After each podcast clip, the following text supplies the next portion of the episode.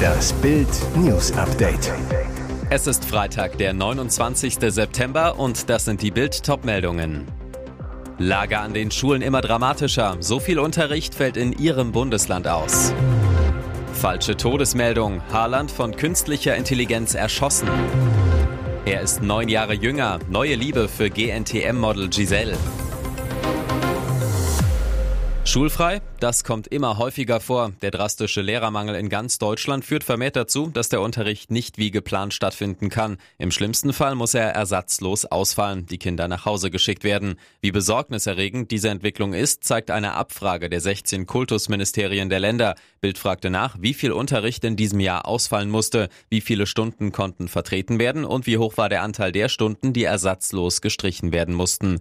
Im Schuljahr 2022-23 lag der Anteil der ausgefallenen Unterrichtsstunden in Sachsen bei unglaublichen 8 Prozent. Das ist fast jede zwölfte Stunde. Fast jede zehnte Unterrichtsstunde hat für Schüler in Schleswig-Holstein im vergangenen Jahr nicht nach Plan stattgefunden. 2,6 Prozent aller Stunden mussten hier ersatzlos ausfallen, weil es keine Vertretungslehrkräfte gab. Beide Werte sind im Vergleich zum Vorjahreszeitraum 2022 gestiegen. Eine Übersicht aller Bundesländer gibt's auf Bild.de.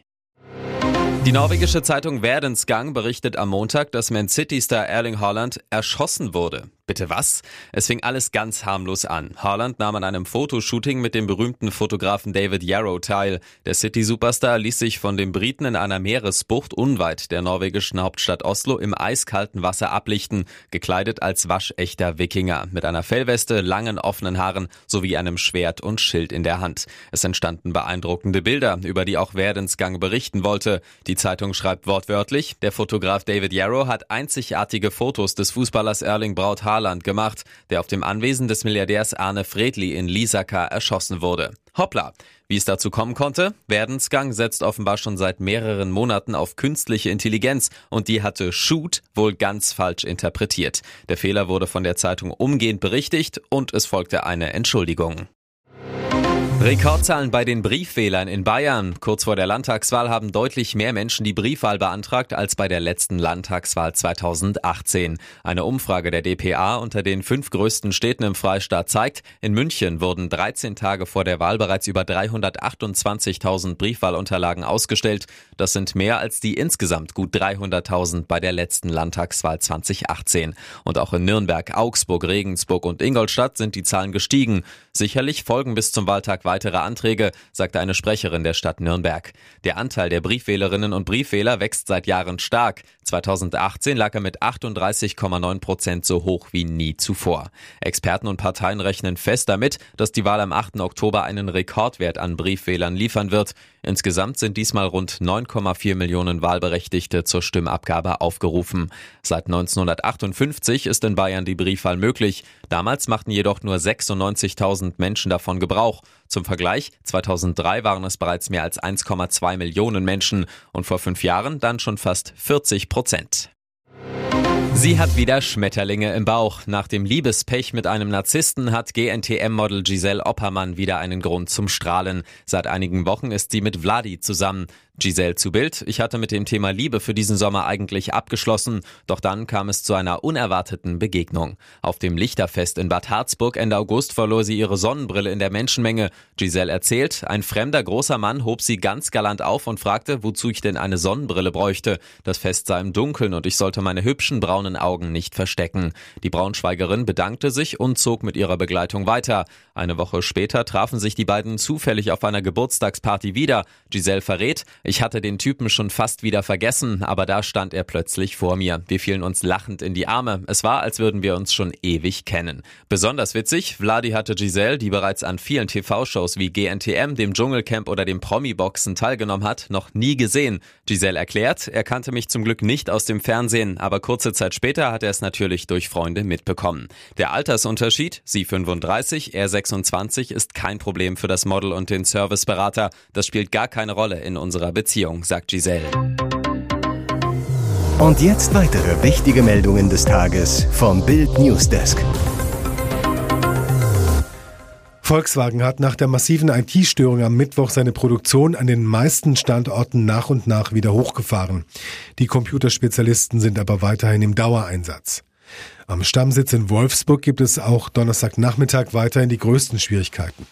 In anderen Werken werden Fahrzeuge bereits wieder in Serie gebaut. Und die Task Force sucht weiter nach der Ursache des Netzwerkfehlers, der weltweit Auswirkungen hatte.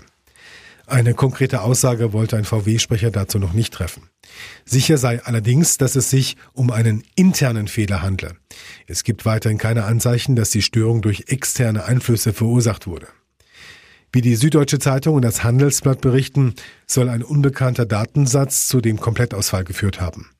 Diese Daten sollen am Standort Wolfsburg zwischen den Servern hin und her geschickt worden sein, spalteten sich dabei immer wieder auf und wurden dann zu einer großen Menge an Datenwust.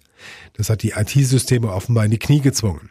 Die Last wurde zu groß und die Daten haben die Knotenpunkte im Netzwerk verstopft. Die Folge Systemausfall. Wie die Bild erfuhr, konnte besagtes Datenpaket zunächst isoliert und anschließend gelöscht werden.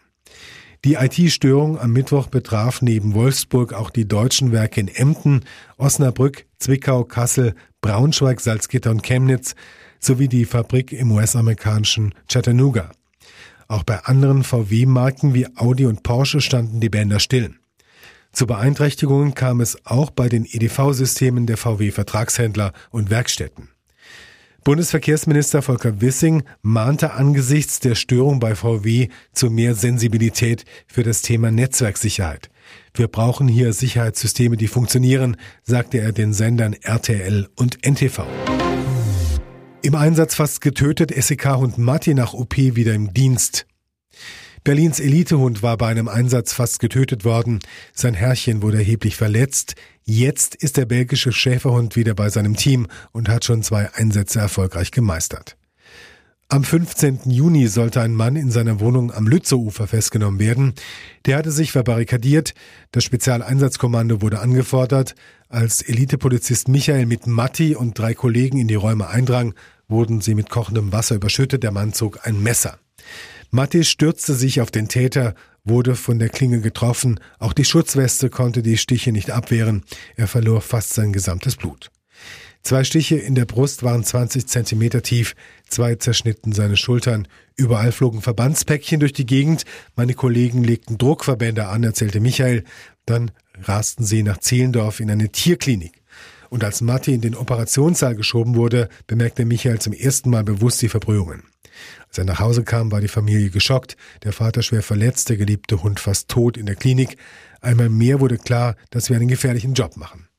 Einen Tag nach der OP konnte Matti wieder nach Hause. Es war schwer, den Hund zu bändigen, erzählt Michael. Der Kerl braucht Bewegung und Action. Vorsichtig wurde das Training wieder aufgenommen.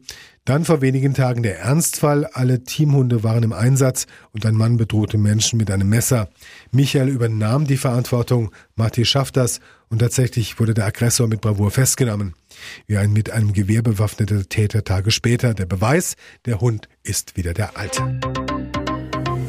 Hier ist das Bild News Update. Und das ist heute auch noch hörenswert. Dieser Knuddelsberg zaubert ein Lächeln ins Gesicht. Harry Potter-Star Bonnie Wright ist zum ersten Mal Mama geworden. Als jüngste Weasley-Tochter Ginny wurde sie weltbekannt und die große Liebe des Zauberschülers Harry Potter. Jetzt zeigt sie auf Instagram ihre allergrößte Liebe, Söhnchen Elio Ocean. Vater ist Wrights Ehemann, Andrew Lococo. Wir sind alle gesund und glücklich. Andrew und ich sind so verliebt in unsere Sonne, schreibt Wright auf Instagram. Auf dem Foto ist Klein Elio in eine Decke eingekuschelt und trägt ein süßes Mützchen im Streifenlook. Der Mini-Bub kam am 19. September per Hausgeburt zur Welt, wie Wright ihren 4 Millionen Followern in einem hormonellen, emotionalen Posting erzählt. Eine Geburt ist eine unglaubliche Erfahrung. Immer an ihrer Seite war Ehemann Andrew. Ihm dankte die frisch gebackene Mutter als meinem Fels in der Brandung, denn ich habe mich so fest an dich geklammert und du hast nie nachgelassen. Vater Andrew Lococo ist Einkäufer für ein Schuh- und Sportbekleidungsunternehmen.